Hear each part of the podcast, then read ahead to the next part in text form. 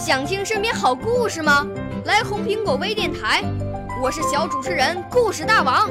想参加娱乐节目互动吗？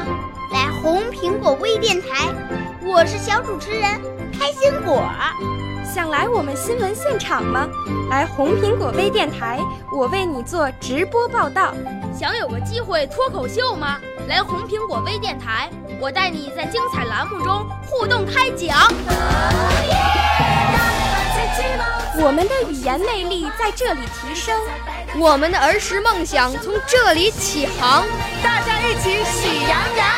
少年儿童主持人，红苹果微电台。现在开始广播。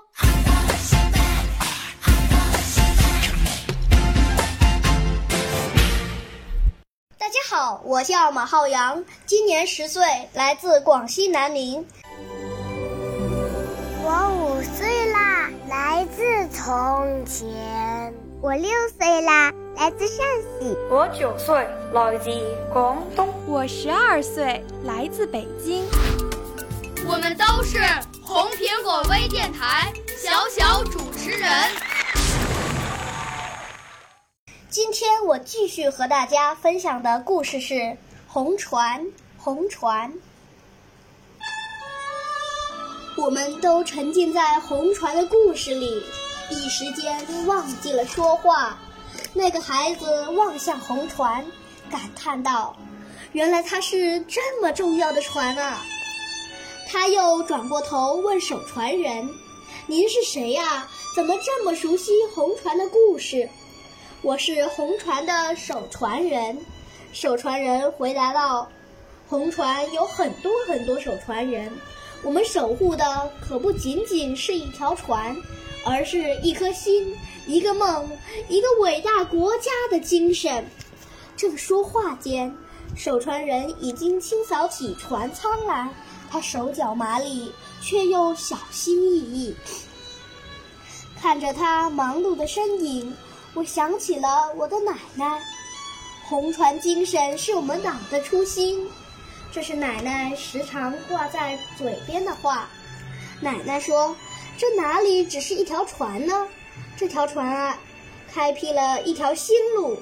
咱们中国共产党沿着这条路。”开启了一个前所未有的伟大时代，这条船呀，指明了一个光辉的理想。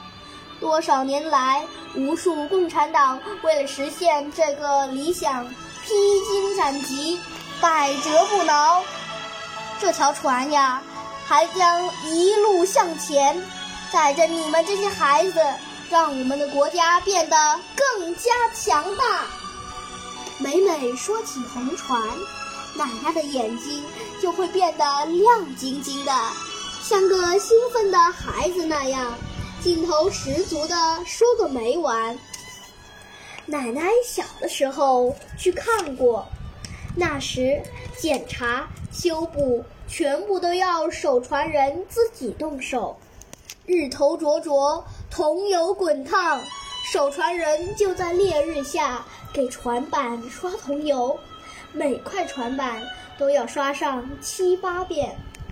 奶奶还记得，有一次，整整三天三夜的暴风雨让家里乱作一团。雨一停，我赶快跑来看红船，红船安稳地泊在水面上。原来这些守船人三天三夜没离岛。奶奶小时候不懂得，为什么这些守船人要把红船看得像自己的孩子那么重要。过了这么多年，奶奶明白了，这些守船人守护着红船，就像中国共产党守护着这个国家一样。无数人为了国家。为了理想，日夜奋斗，无私奉献。有了他们的努力，有了一代又一代守船人的付出，我们的日子才会这么好，国家才能一天比一天繁荣昌盛。讲到末了，奶奶一定会眯着眼睛看向我，攥着我的手说：“咱们南湖边长大的孩子。”可不能忘记这条红船哟。船舷响动的声音拉回了我的思绪。